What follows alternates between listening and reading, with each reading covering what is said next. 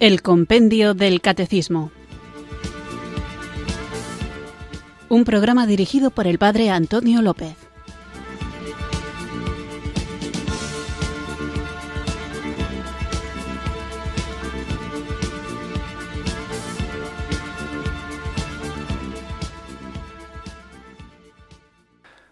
Buenas tardes, queridos oyentes de Radio María. Recibid un cariñoso saludo desde Irurzun, en Navarra, quienes sintonizáis una tarde más esta radio que cambia vidas, esta emisora de la Virgen, Radio María, para acudir a nuestra cita diaria con la formación católica, para escuchar el programa El Compendio del Catecismo y para profundizar conocer, familiarizarnos con el libro que da título y hace de guion a nuestro programa, que es el Compendio del Catecismo, esta joya que el Papa Benedicto XVI regaló a su iglesia para que pudiéramos tener de una forma más sencilla, más breve, más compendiada, todo el contenido de aquello en lo que nosotros creemos, el contenido de la fe, una fe que nos salva, una fe que nos hace vivir de una manera determinada, una fe que nos transforma y nos convierte en discípulos, en apóstoles, en propagadores de la verdad revelada, una fe que estamos llamados a vivir no solamente en la intimidad, sino a vivirla en público, a ser nosotros mismos testigos, ser nosotros palabra, evangelio, hecho vida. Y en este proceso de hacer vida el evangelio, vamos a encontrarnos muy a menudo con personas de fuera de la iglesia, gente que no tiene fe o gente que tiene otras religiones, gente que quizá asegure ser cristiana, creer en Cristo, pero que rechaza muchas de las enseñanzas de la Iglesia o incluso miembros de la propia Iglesia Católica que por una formación inadecuada o por no haberse metido a fondo a conocer el contenido de su fe, quizá tengan ideas que no están del todo de acuerdo con lo que el Señor Jesús ha revelado, la Iglesia custodia y se mantiene como fuente de esa revelación en la Sagrada Escritura en la tradición de la Iglesia y que llega a nosotros fielmente a través del magisterio. Y para poder dar respuesta a todos ellos, para poder mejor difundir la verdad del Evangelio, para vivir mejor aquello que creemos, sirve como ayuda este programa. Y como motor, como alma de la Iglesia, tenemos con nosotros el gran don de Dios que es el Espíritu Santo. Así que ahora, en actitud orante, invoquémosle con fe. Ven Espíritu, ven Espíritu,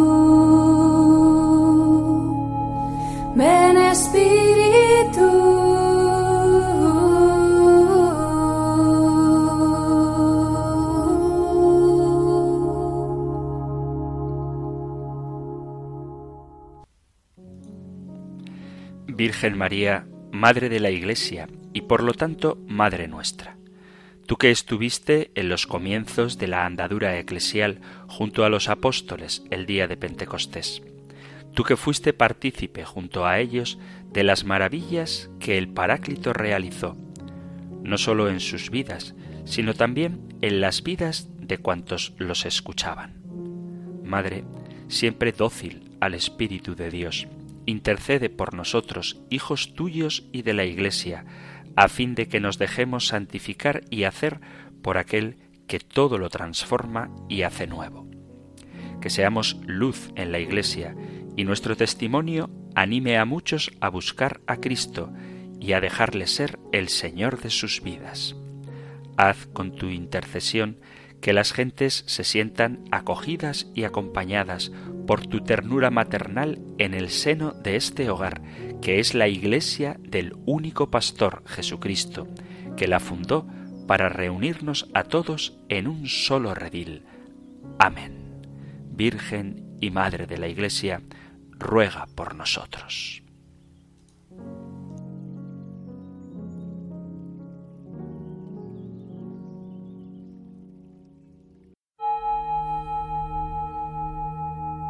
Ven Espíritu, ven Espíritu, ven Espíritu.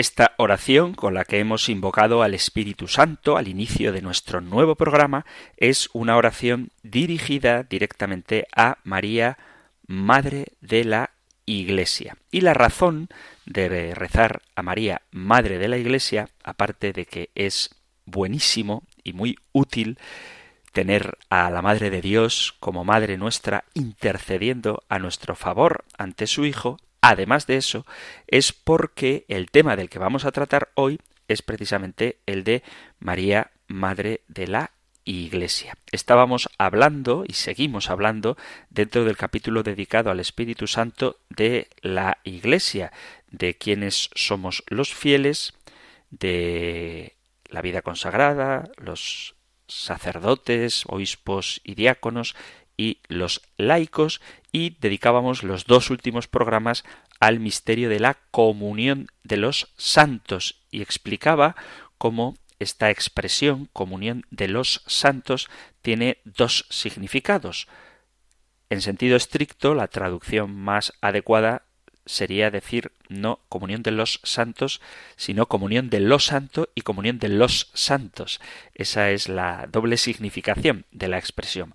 Por un lado, compartimos los dones santos, las cosas santas, y de manera especial la Eucaristía, que nos santifica, y por otro lado, esa expresión significa también la comunión entre las personas santas, la comunión entre los miembros del cuerpo de Cristo que formamos la Iglesia en sus tres dimensiones. La Iglesia triunfante, a la que aspiramos y de la que formaremos parte en el cielo, la Iglesia purgante, aquellos hermanos nuestros que sin dejar de pertenecer a la Iglesia están en un período de purificación plena para poder llegar a la contemplación del rostro de Dios cara a cara, tal cual es, y la iglesia peregrinante que la formamos aquellos que caminamos, que peregrinamos en esta vida hacia el destino último que Dios nos ha preparado y que si morimos sin una perfecta purificación tendremos que pasar por el purgatorio. Los santos del cielo interceden por nosotros, nosotros intercedemos, rezamos por nuestros hermanos del purgatorio, que luego irán al cielo, que intercederán por nosotros. Eso es muy resumido lo que hemos visto en el último programa y hoy comenzamos otro apartado que está dedicado a la Virgen María. María, Madre de Cristo, Madre de la Iglesia. Conviene tener en cuenta en este programa otros programas anteriores para no repetirme demasiado, aunque sin duda que hay ideas que han salido, volverán a salir y que es bueno recordar. Lo digo porque en más de una ocasión he subrayado cómo las verdades que nos explica el compendio del catecismo están muy bien estructuradas en el sentido pedagógico porque muchas de ellas se explican sobre las anteriores. Por eso, el compendio del catecismo, a partir de la pregunta 94, donde habla de Jesucristo fue concebido por obra y gracia del Espíritu Santo, se introduce en el misterio de María. Dice el credo, nacido de la Virgen María, y pregunta por qué María es verdaderamente Madre de Dios. Dice María es verdaderamente Madre de Dios porque es la Madre de Jesús. En efecto, aquel que fue concebido por obra del Espíritu Santo y fue verdaderamente Hijo suyo, es el Hijo eterno de Dios Padre, es Dios mismo. Y después habla de la Inmaculada Concepción, de la colaboración de María al plan divino de la salvación, de la concepción virginal de Jesús, y en este sentido de la perpetua virginidad de María, de su maternidad espiritual universal, que viene a anticipar la maternidad de María de la Iglesia. Es decir, si María tiene una maternidad espiritual universal, pues María es, dentro de esa universalidad, es María, Madre de la Iglesia. Así que os leo la pregunta 100, ¿de qué modo la maternidad espiritual de María es universal? Y responde, María tuvo un único hijo, Jesús, pero en él su maternidad espiritual se extiende a todos los hombres que Jesús vino a salvar. Obediente junto a Jesucristo, el nuevo Adán, la Virgen es la nueva Eva, la verdadera madre de los vivientes que coopera con amor de madre al nacimiento y a la formación de todos en orden de la gracia. Virgen y Madre, María es figura de la Iglesia, su más perfecta realización. Esta es la pregunta y la respuesta número 100. Para escuchar el programa podéis acudir a la página web de Radio María o a los podcasts del programa que encontráis en la propia aplicación móvil o en la página web y ahí estará desarrollada esta pregunta 100 que os la recuerdo porque tiene mucho que ver con la pregunta 196 que vamos a tratar hoy. Así que veamos en qué sentido la Virgen María es madre de la Iglesia. Este tema de la Mariología es uno de esos que son muy discutidos, porque no son aceptados por ellos, con los hermanos protestantes, con los no católicos. Y alguno dirá que tampoco conoce a tantos protestantes. Bueno, cada vez hay más iglesias no católicas dentro de nuestro entorno y aunque hipotéticamente tú vivas en un pueblito donde jamás vas a conocer una iglesia evangélica, aunque hipotéticamente fuera así, lo cierto es que sus ideas sí se meten entre nosotros y niegan esta maternidad de María.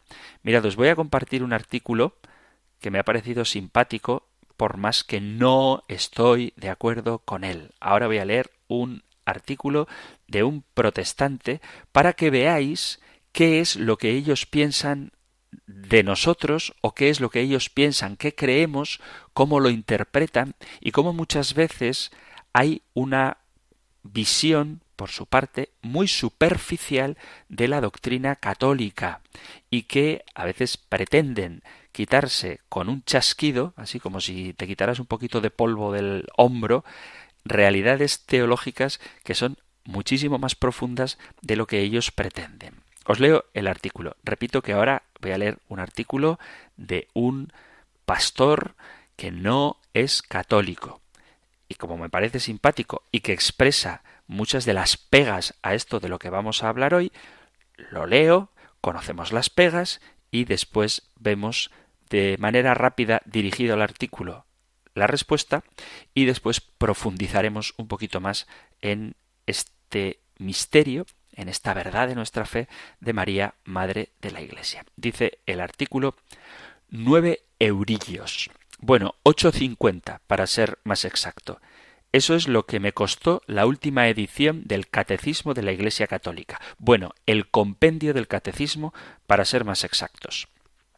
Lo encontré en una visita reciente a la ciudad de Castellón, ubicado en la estantería más alta de la sección de religión en Casa Libro, cuando vi el precio, ¿cómo resistirlo? ¿Cómo no comprarlo? Es como si el libro me hubiese mirado susurrando Te he estado esperando. Sé que tienes veinte pavos en tu bolsillo. No te detengas más. Cómprame. Como chico obediente que soy, hice caso a su mandato. Razono que hay que respetar a todos, hasta los libros hablantes. No tardé mucho en llegar a casa de mi cuñada aquella tarde con unas ganas impresionantes de devorar el contenido del libro. Siempre había tenido que consultar la versión digital del catecismo cuando quería enseñar sobre el catolicismo. El problema es que el catecismo online, es decir, la versión completa, está dividido en casi tres mil secciones. Bueno, dos mil ochocientas sesenta y cinco para ser más exactos. Como te puedes imaginar, es bastante difícil encontrar el tiempo libre como para leerlo todo cuidadosamente. Así que cuando leí el prefacio del compendio en el cual Benedicto XVI explicó que mi nuevo libro se trataba de una síntesis fiel y segura del catecismo, me sentí más contento que un pato en el agua. ¿Por qué? Porque el compendio solo tiene 598 secciones. ¡Qué alivio! Y no te olvides, todo por menos de nueve euros. ¿Qué más podría pedir de un libro? Económico, interesante, teológico, conciso y parlante. Vamos, estuve más feliz que una perdiz con regaliz en su nariz. Cogí un boli, respiré a fondo, abrí el cate, seguro que no soy el único que pone nombres a sus libros, y empecé a leer, y a leer, y a leer, y a comer un poco, y a lavarme la cara, y a leer de nuevo. ¿Y el resultado? Bueno, justo como esperaba. Había cosas buenas, cosas no tan buenas y cosas francamente espantosas. Es precisamente sobre una de esas cosas horripilantes que quiero compartir en mi artículo de hoy, a saber la Mariología, o en términos sencillos, la doctrina de María. El compendio dedica cuatro artículos a la Mariología, números 196 al 199. Lo que voy a hacer, pues, es simplemente citarlos y luego presentar un análisis crítico de cada uno de ellos desde una perspectiva evangélica. Lee la pregunta 196 que dice ¿En qué sentido la bienaventurada Virgen María es madre de la Iglesia? La bienaventurada Virgen María es madre de la Iglesia en orden a la gracia, porque ha dado a luz a Jesús, el Hijo de Dios, cabeza del cuerpo que es la Iglesia. Jesús, agonizante en la cruz, la dio como madre al discípulo con estas palabras, ahí tienes a tu madre. Como puedes leer, el catecismo razona que María es madre de la Iglesia por dos razones. Dio a luz a Cristo y Juan 19, 27. Dio a luz a Cristo. Evidentemente, dar a luz al Hijo de Dios no es poca cosa. Pero Jesús explicó en Marcos 3:35 que cualquiera que hiciera la voluntad de Dios, ese es mi hermano y mi hermana y mi madre. A nadie pues conocemos según la carne. A María tampoco. Los evangelios apenas mencionan a la madre de Jesús y las epístolas no dicen absolutamente nada acerca de ella, en ningún lugar se habla de ella como madre de la Iglesia. Cristo corrigió a una mujer en Lucas 11:28 cuando ella dijo Bienaventurado el vientre que te trajo y los senos que mamaste. El Señor respondió Antes bienaventurados los que oyen la palabra de Dios y la guardan. De hecho, en dos ocasiones, cuando Jesús habló con su madre, vemos cómo la reprende a ella también, aunque suavemente. Como joven le preguntó ¿No sabías que yo debo estar en los negocios de mi padre? Lucas 2.49. Y en las bodas de Galilea le dice ¿Qué tienes conmigo, mujer? Aún no ha venido mi hora. María, claro está, no era ninguna figura infalible. Siguiendo la lógica católica tocante al orden de la gracia, ¿por qué no podría ser Sara, mujer de Abraham, madre de la Iglesia? La promesa de bendición universal, es decir, el orden de la gracia, inició en su vientre, o por qué no la mujer de Noé. Incluso podríamos remontarnos a los días de Eva y preguntar ¿por qué no podría ser Eva, madre de la Iglesia? ¿Acaso no recibió ella la profecía del protoevangelio del Génesis 3.15? María no era más que un eslabón en una larga cadena de salvación. Sí, se trata de una mujer bienaventurada, amén, pero Débora también, Ana también, Elizabeth también, las mujeres de Dios del siglo XXI también. La palabra favorecida, que se usa en Lucas 1.28 para referirse a María, también se emplea para describir a todos los creyentes de Efesios 1.6, donde pone que Dios nos hizo aceptos o favorecidos en el amado. María, pues, no es la única favorecida por el Señor. El verdadero protagonista de la encarnación no es María ni José, sino el Señor Dios Todopoderoso. Él es el Señor de la Iglesia. Y recuerda, el término madre de la Iglesia no se emplea en la Biblia. Se trata de un invento de la Iglesia Católica Romana. Si lees la versión completa del Catecismo Digital, verás que no cita ningún versículo bíblico correctamente a la hora de defender la maternidad de María tocante a su Iglesia. Menciona a Agustín, Pablo VI, Pío XII y Lumen Gentium uno de los documentos principales del Concilio Vaticano II, pero no ofrece apoyo escritural. Es por eso que los creyentes evangélicos no podemos aceptar que María sea madre de la Iglesia. Tal título concede a la Madre de Jesús demasiada importancia. Recordad que estoy leyendo un artículo de un protestante a propósito de esta verdad que nosotros creemos de María, Madre de la Iglesia. Ha refutado, entre comillas, seguramente él estará satisfecho, ha refutado que María sea Madre de la Iglesia porque dio a luz a Cristo y ahora tratará de refutar el pasaje de Juan 19, 27, el único pasaje bíblico que el catecismo intenta utilizar para justificar la maternidad de María es Juan 19, 27. El texto se lee Después Cristo dijo a sus discípulos Juan, He ahí a tu madre. Y desde aquella hora el discípulo la recibió en su casa. Allí está, Juan 19, 27. Pero ¿qué es lo que Jesús quiso decir cuando se dirigió a Juan con estas palabras He ahí a tu madre? La respuesta es fácil. El Señor quería que Juan cuidara a su madre. María estaba asegurándose de que Juan iba a hacerse responsable de ella. Es decir, mientras Cristo estaba colgado en la cruz sufriendo un dolor insoportable, agonizante, pensaba en el bienestar de su madre. En términos nuestros, Jesús decía Juan, ahora mi madre está en tus manos, cuídala bien. De ninguna manera, dice el pastor protestante, mm, Jesús quería decir Juan vete a casa y escribe un catecismo proclamando la madre de la Iglesia en mi nombre. Para nada. El celo católico por María conduce a la distorsión de un texto bíblico tan sencillo. Los ojos romanos ven algo en el versículo que simplemente no está ahí. Juan 19, 27 por cierto, es el texto que utilizó el Papa Francisco en sus dos encíclicas más conocidas, Lumen Fidei y Evangelii Gaudium, para indicar que María es nuestra madre también. Así que una vez más decimos que no, María no es la madre de la Iglesia. El apóstol Juan estaría horrorizado si supiera cómo millones malinterpretan su Evangelio. Si Jesús hubiera querido enseñar la doctrina de la maternidad eclesial de María, la habría dejado muy clara en algún momento de su ministerio terrenal, pero no lo hizo. ¿Por qué no? Porque María es únicamente la madre de Jesús, hombre, no de la Iglesia. Como enseña Hechos 1.14, texto que fue compuesto después de la ascensión del Señor. Seguiremos nuestro estudio, dice, hasta la semana que viene. Y luego, muy simpático, hasta luego. Cate, el libro del catecismo, os manda un besito. Hasta aquí el artículo de este pastor protestante, que por cierto creo que no he dicho el nombre, se llama Will Graham y es un hombre, como digo, muy simpático he visto alguna vez vídeos suyos y me cae muy bien y tiene buena formación, pero no tiene la plenitud de la revelación y su simpatía no obsta para que muchas de las cosas que dice estén equivocadas.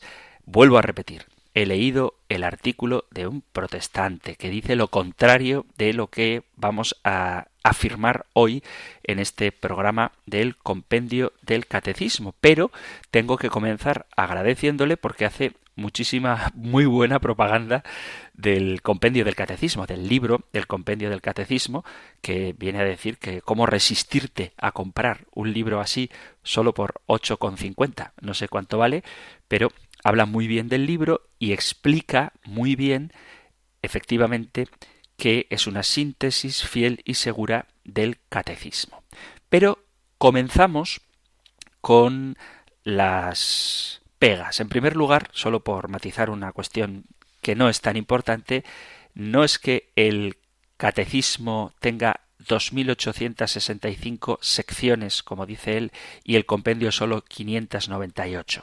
El compendio del catecismo tiene 598 preguntas y al lado de las preguntas están los puntos del catecismo mayor. Es decir, que quien quiera profundizar en el compendio del catecismo tiene que remitirse al catecismo mayor que precisamente por su profundidad pues es mucho más denso. Por cierto, la pregunta de hoy la encontráis en el catecismo mayor en los puntos, secciones, las llama él, 963 a la 966. Y comienza diciendo que el catecismo, el compendio del catecismo, dedica cuatro artículos a la Mariología, cosa que no es correcta. El compendio del catecismo dedica la pregunta 26, 85, 88, 94, 95, de la 96 a la 100,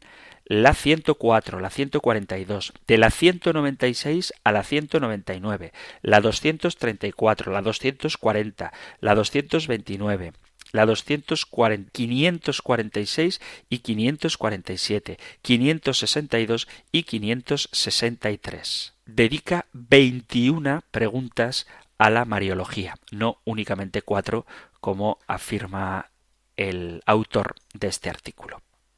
Metiéndonos ya en los argumentos que da nuestro amigo William Graham en el artículo que escribe para negar la maternidad de María, la maternidad de María como madre de la Iglesia, él dice que Jesús no reconoce a María según la carne, citando a segunda carta a Corintios capítulo 5 versículo 16 y que por lo tanto no la reconoce digo como madre suya, cosa que no tiene ningún sentido en tanto en cuanto que Jesús, según dice la Sagrada Escritura, se sometió a María y a José precisamente en el texto bíblico que él mismo cita de Lucas 2 del niño Jesús perdido y hallado en el templo. Porque dice así, leo capítulo 2 de Lucas, versículo 51. Bajó con ellos y vino a Nazaret y vivía sujeto a ellos. Su madre conservaba cuidadosamente todas las cosas en su corazón. Así que eso de decir que Jesús no reconocía a nadie según la carne y que no reconocía a María como madre suya, contradice lo que dice la Sagrada Escritura cuando, después de haber sido encontrado en el templo con los sabios de allá, dice, versículo 51, bajó con ellos y vino a Nazaret y vivía sujeto a ellos. Y luego está el argumento de que Jesús le echó la bronca a, a María. Dice suavemente. Bueno, depende del tono que tú le quieras dar al texto. María y José, por conocer el contexto, todos lo conocéis, van cada año por Pascua al Templo de Jerusalén, el niño iba con ellos habitualmente y lo que sucedió cuando el niño tenía 12 años tiene mucha importancia, porque esta era la edad en la que se considera que los niños pasan a ser adolescentes o hijos de la ley, debiendo asumir las obligaciones de la propia ley. Y Jesús asume este paso a la madurez con conciencia de que es hijo de Dios. Y eso es lo que él está tratando de expresar. No convenía que María y José estuvieran presentes en lo que iba a hacer el niño Jesús, que ya era adulto con doce años ante la ley, y no obstante se sigue sometiendo a la autoridad de María y de José. Él se dedica a las cosas celestiales y María y José sufren porque se ha perdido el niño. No saben nada del motivo de su ausencia, lo buscan día y noche, día y noche, día y noche, tres días. Están, como es comprensible de manera natural, extenuados, angustiados, hasta que acuden al templo y no saben qué hacer. Y allí le encuentran a Jesús y se admiran. María, manifiesta su angustia, la angustia de una madre que ha perdido a su hijo, mientras José, como en todo el Evangelio, calla y obedece, y Jesús explica con seguridad que él debe ocuparse de las cosas de su Padre. Y, de alguna manera, parece que Jesús se sorprende de la angustia de María. María y José saben mucho, ciertamente, pero no lo saben todo también ellos deben ir creciendo en la fe. De hecho, cuando María recibe la visita del ángel, le plantea ¿cómo será esto? Pues no conozco varón. Es decir, que la maternidad de María, a nivel, si queréis, humano, a nivel terrenal, no implica que ella conociera perfectamente todo el plan de Dios en orden a la salvación y que ella ya supiera desde el primer instante en que se le aparece el ángel que Jesús iba a desaparecer, que es un augurio, es un anticipo, es una profecía de los tres días que Jesús desaparece en el sentido de que muere y luego resucita. O sea que María recibe una explicación por parte de Jesús, como recibe una explicación por parte del ángel en el momento de su anunciación, de qué es lo que está sucediendo. Eso no es una bronca, no es una reprensión, es una explicación de por qué Jesús se ha ausentado. Por lo tanto, pretender entender en este pasaje que Jesús está reprendiendo a María de manera suave es no comprender de un modo mucho más natural que lo que Jesús está haciendo es dar una explicación a la pregunta que su madre le ha hecho. Por lo tanto, aquí no hay bronca de Jesús a María.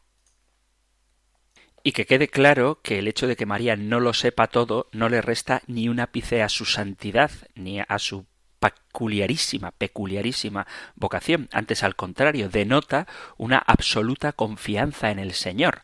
A veces a nosotros nos gustaría saberlo todo, saber cómo van a suceder las cosas. Si voy al seminario, me irá bien, eh, aprobaré todo, me verán apto, si me caso, irá bien mi matrimonio, será un matrimonio según la voluntad de Dios, nos llevaremos bien, discutiremos mucho, tendremos problemas de salud o problemas económicos, y querer saberlo todo indica una desconfianza en el Señor. Ponte en camino y vete fiado de que paso a paso el Señor te va guiando e iluminando porque tu vida está en sus manos. Y eso es lo que María vive. Ella acepta la vocación, la misión única de ser la Madre de Dios, la Madre de Dios hecho hombre, ya hablamos de la maternidad divina de María, pero ella no comprende todo, no lo conoce todo, lo guarda en su corazón, confía en el Señor.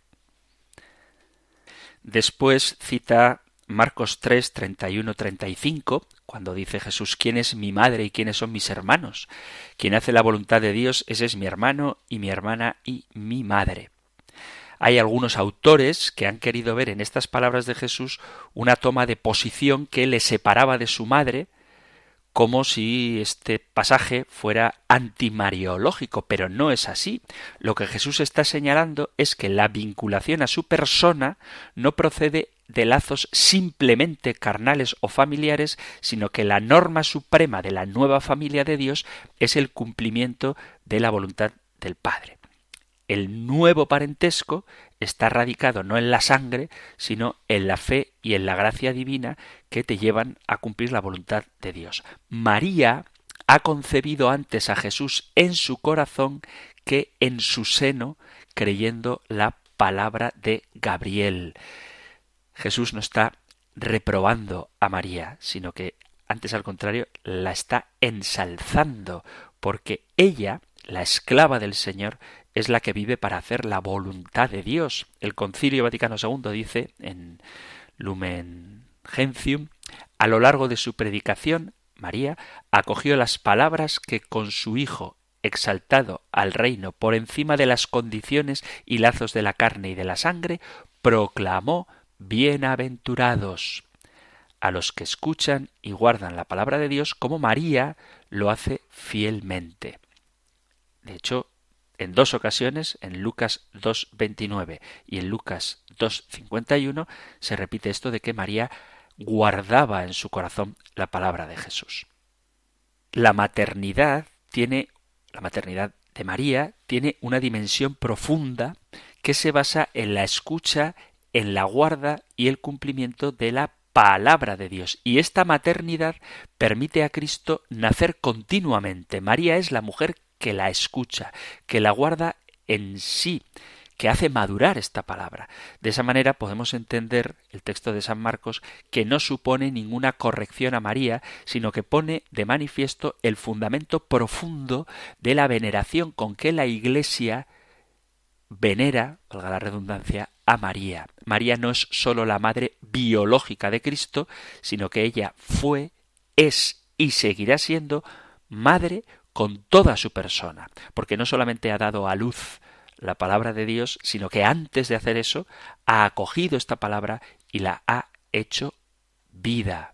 Toda alma que cree, dice San Ambrosio, concibe y engendra al Verbo de Dios. Si corporalmente no hay más que una madre en Cristo, por la fe Cristo es fruto de todos, pues toda alma recibe la palabra de Dios.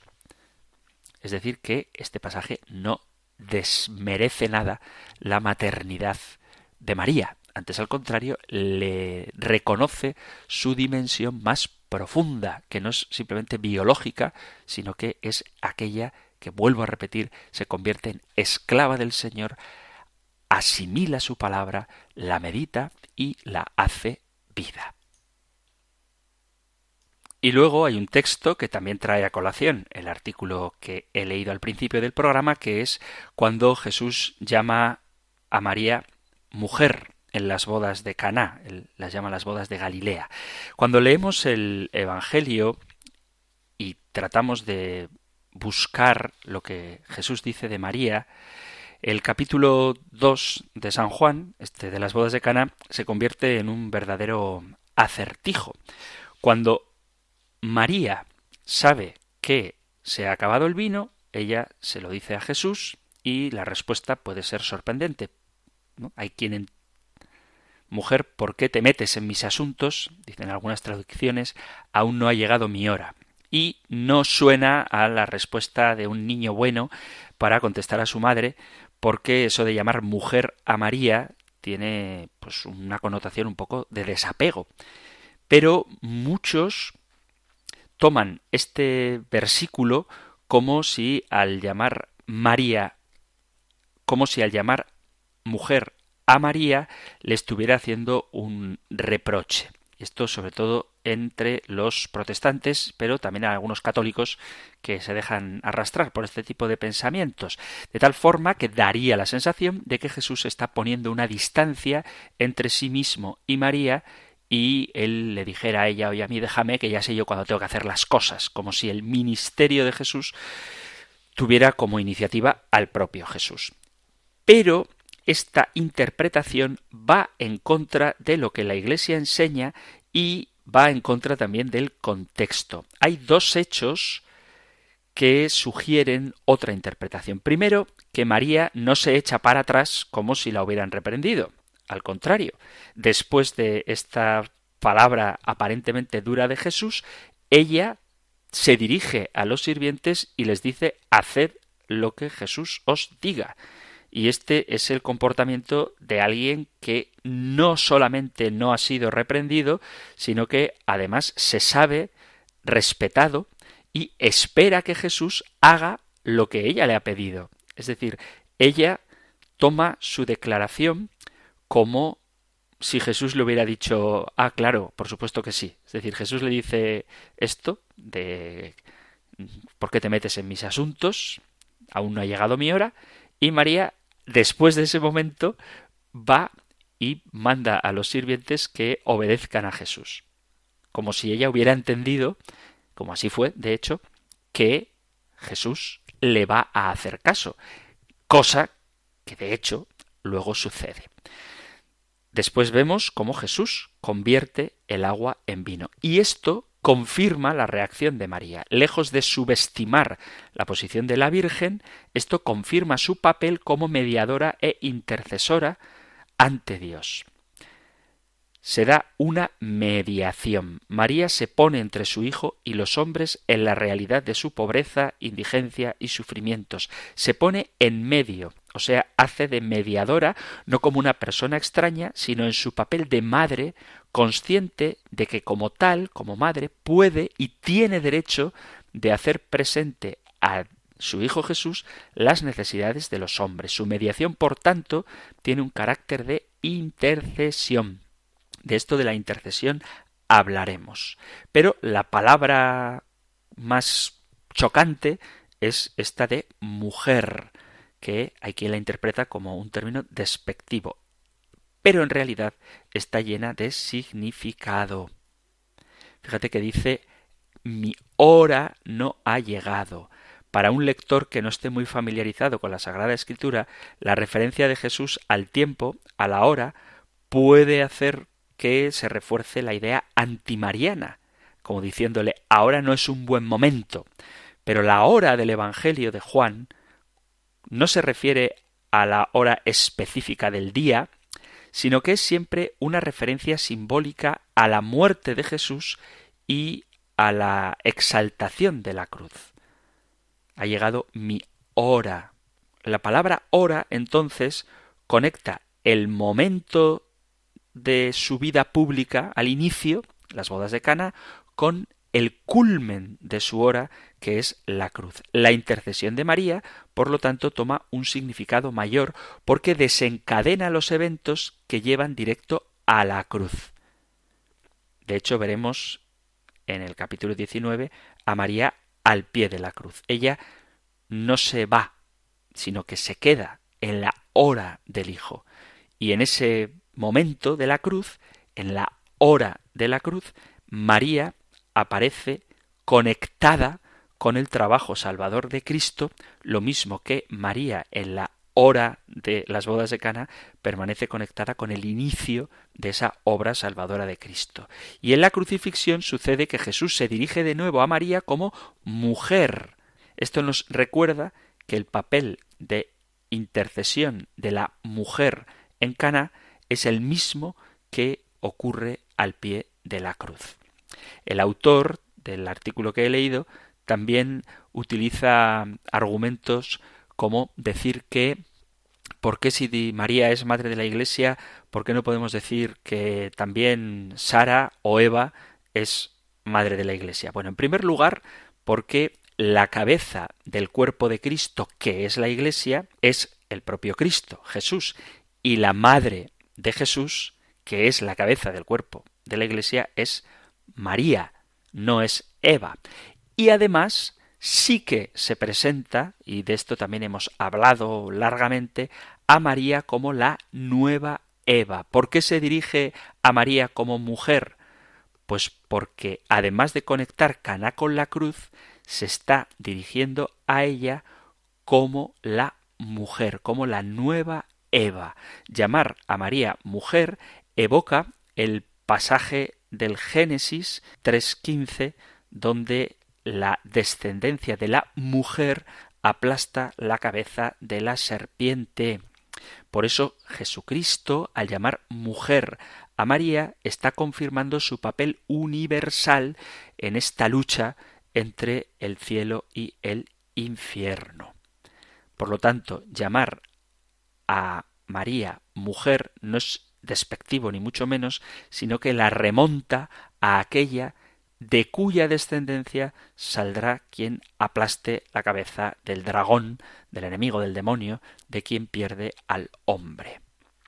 Por eso el texto de las bodas de Cana no únicamente va en contra de la mariología, de la devoción mariana, sino que subraya de manera muy fuerte las enseñanzas marianas de la Iglesia. No se puede, no se debe hacer una interpretación superficial de las sagradas escrituras. Hay que leerlas en su contexto y con lo que hemos llamado en muchas ocasiones en este programa la analogía de la fe, es decir, saber cómo los distintos textos de la Sagrada Escritura están conectados entre sí.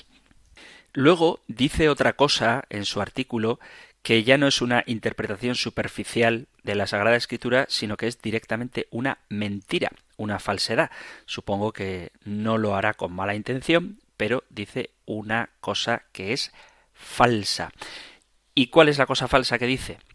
Bueno, dice muchas cosas que no son verdad, pero en concreto quiero referirme a la expresión muy favorecida que utiliza la Sagrada Escritura y que es una traducción mala. Dice, la palabra favorecida se usa, se usa en Lucas 1.28 para referirse a María y también se emplea para describir a todos los creyentes en Efesios 1.6, donde pone que Dios nos hizo aceptos o favorecidos en el amado. Este es el problema de las traducciones. Hubo una época, al principio del compendio del catecismo, cuando empezábamos con los primeros puntos y hablábamos de la Biblia, donde muchos oyentes me preguntabais si todas las Biblias son iguales o qué Biblia es mejor, qué Biblia es más adecuada o no. Y no es ninguna tontería lo de las traducciones, porque si traducimos muy favorecida o traducimos favorecida o traducimos llena de gracia simplemente, nos ocurrirá que no comprenderemos la hondura de la palabra que realmente la Sagrada Escritura está utilizando. Es un problema que no existan palabras en castellano para traducir ciertas palabras en griego. ¿Por qué digo esto? Voy a utilizar una palabra griega que solo aparece una vez en la Sagrada Escritura, solo una vez en Lucas 1.28. Y la palabra en griego sería quejaritomene. El saludo que el ángel le dirige a María es Jaire quejaritomene. Estas son las palabras con que el ángel saluda a la Virgen al anunciarle la concepción del Señor. ¿Qué encierran estas palabras? Pues muchos dicen que el salve, el jaire, se refiere que la Virgen necesitaba ser salvada por Dios, puesto que era una mujer pecadora igual que cualquier otra, y por eso el ángel dice salve, jaire. Pero esto no tiene nada que ver con la realidad. La palabra jaire es un saludo, es como el hola de hoy, buen día.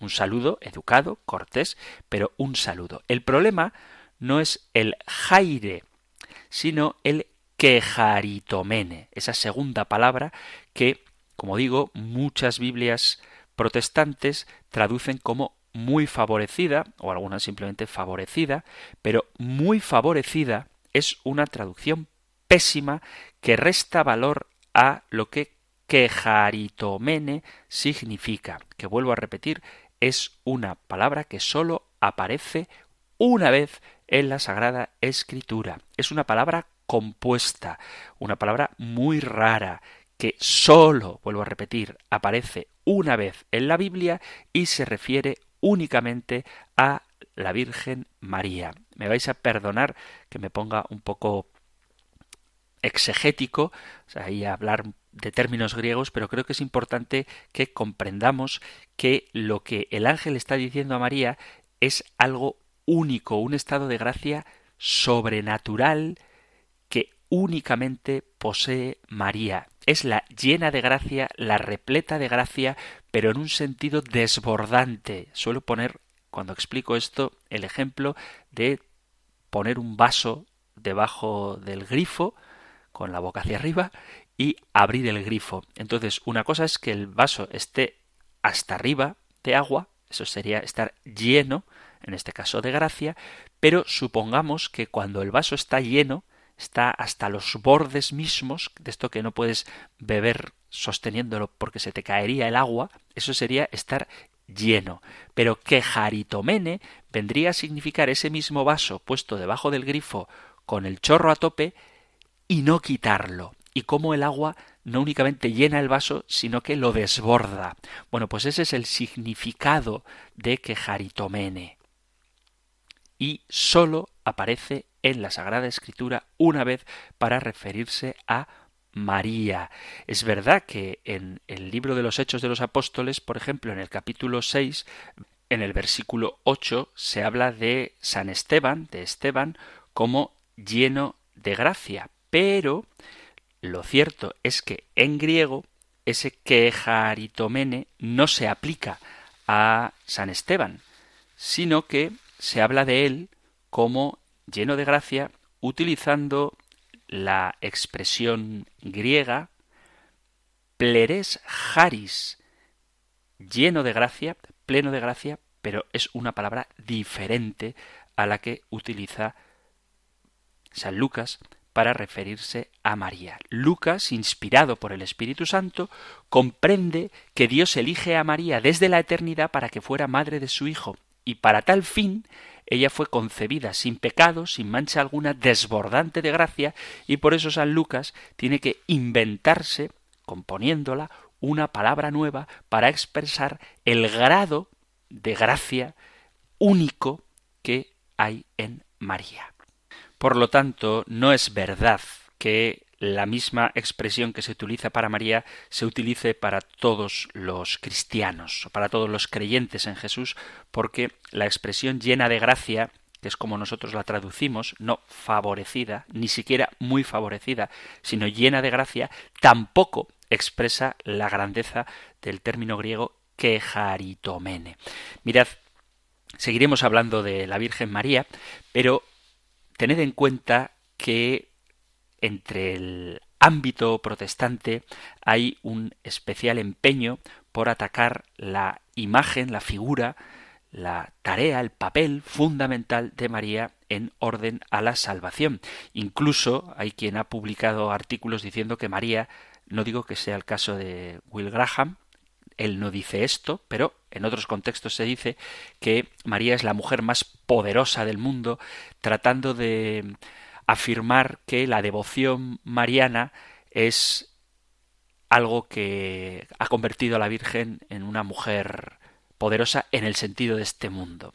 Pero el poder de María, y hablaremos de ello en el próximo programa, es de carácter intercesor.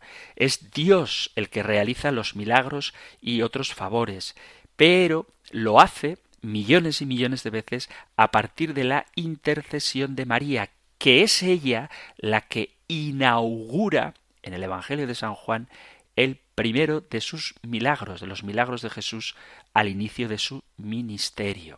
Es el pasaje de las bodas de Caná. Con este solo pasaje bastaría para comenzar a entender la dimensión de la Virgen María en la historia de la humanidad y en la historia de la salvación. Pero hay muchos que continúan cegados. Dice San Pablo a los Corintios en el capítulo cuarto de la segunda carta a Corintios, segunda carta a Corintios, capítulo cuatro, versículo tres dice, si todavía nuestro Evangelio está velado, lo está para los que se pierden, para los incrédulos cuyo entendimiento cegó el Dios de este mundo para impedir que vean brillar el resplandor del Evangelio de la gloria de Cristo, que es imagen de Dios.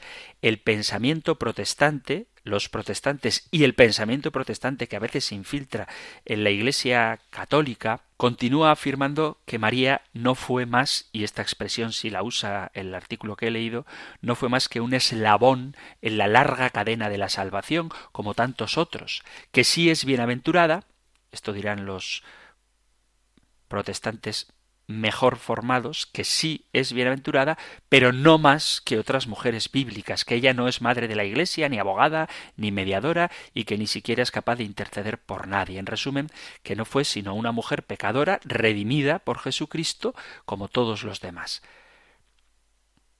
Incluso, otro argumento que también utiliza Will Graham en su artículo, es que apenas se habla de María en la Sagrada Escritura y que por lo tanto, como la Biblia no habla de ella, eso es señal de que no es tan importante. Bueno, pues si María es tan atacada es porque ella tiene una posición preeminente como cooperadora de la obra de la redención.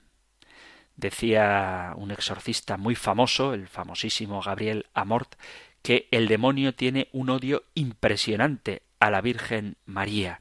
Y otro, otro exorcista decía, ante el fracaso de la embestida de los no creyentes, ahora para lastimar y confundir al pueblo católico, se ataca a la Virgen María, a quien el demonio odia. Y de ahí que algunas de las traducciones de la Sagrada Escritura traten de opacar, oscurecer el papel tan importante de la Virgen, tanto que, por ejemplo, en algunos textos como el de Isaías 7:14 se traduce en vez de mirad la Virgen está encinta y dará a luz un niño, pues se utilizan palabras como la doncella está encinta, como quitando importancia a la Sagrada Escritura.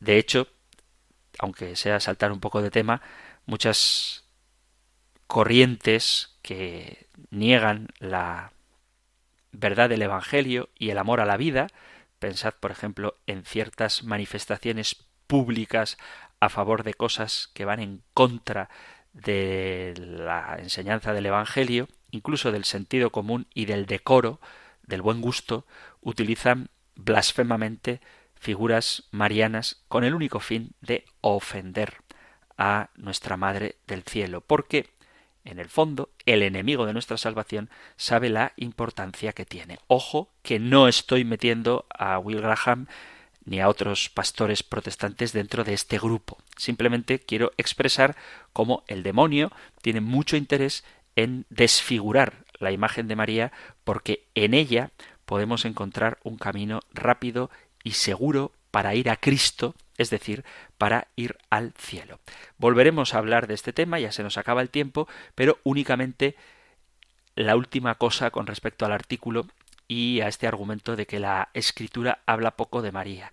Los católicos, los verdaderos cristianos, tenemos como fuente de revelación no sólo la Sagrada Escritura, sino la Escritura y la tradición. Por eso que nadie se agobie cuando alguien no católico te argumenta diciendo que la Biblia no habla de María como madre de la Iglesia. De hecho, el artículo que he leído sí que hace una parodia, ¿no? Cuando dice Jesús no le dijo a San Juan ahí tienes a tu madre y vete y escribe un catecismo donde diga que es madre de la Iglesia. Eso es una parodia, eso es, eso es un querer ridiculizar el momento magnífico, maravilloso, donde Cristo da María a Juan como madre y en Juan estamos representados todos los creyentes. Pero de eso hablaremos en el próximo programa porque, queridos amigos, queridos oyentes, se ha terminado el tiempo para el programa de hoy.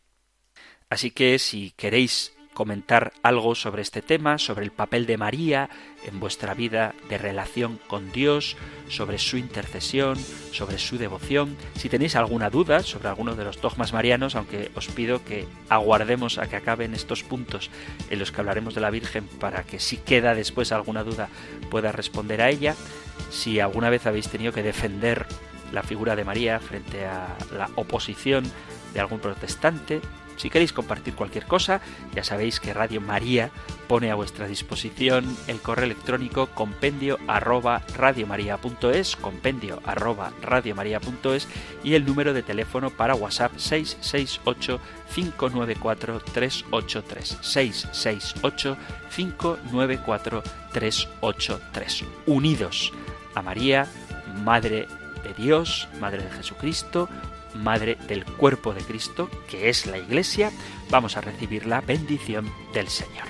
El Señor te bendiga y te guarde, el Señor ilumine su rostro sobre ti y te conceda su favor, el Señor te muestre su rostro y te conceda la paz. Muchísimas gracias por estar ahí, gracias por escuchar el compendio del catecismo y si queréis, volveremos a encontrarnos en un próximo programa. Un fuerte abrazo.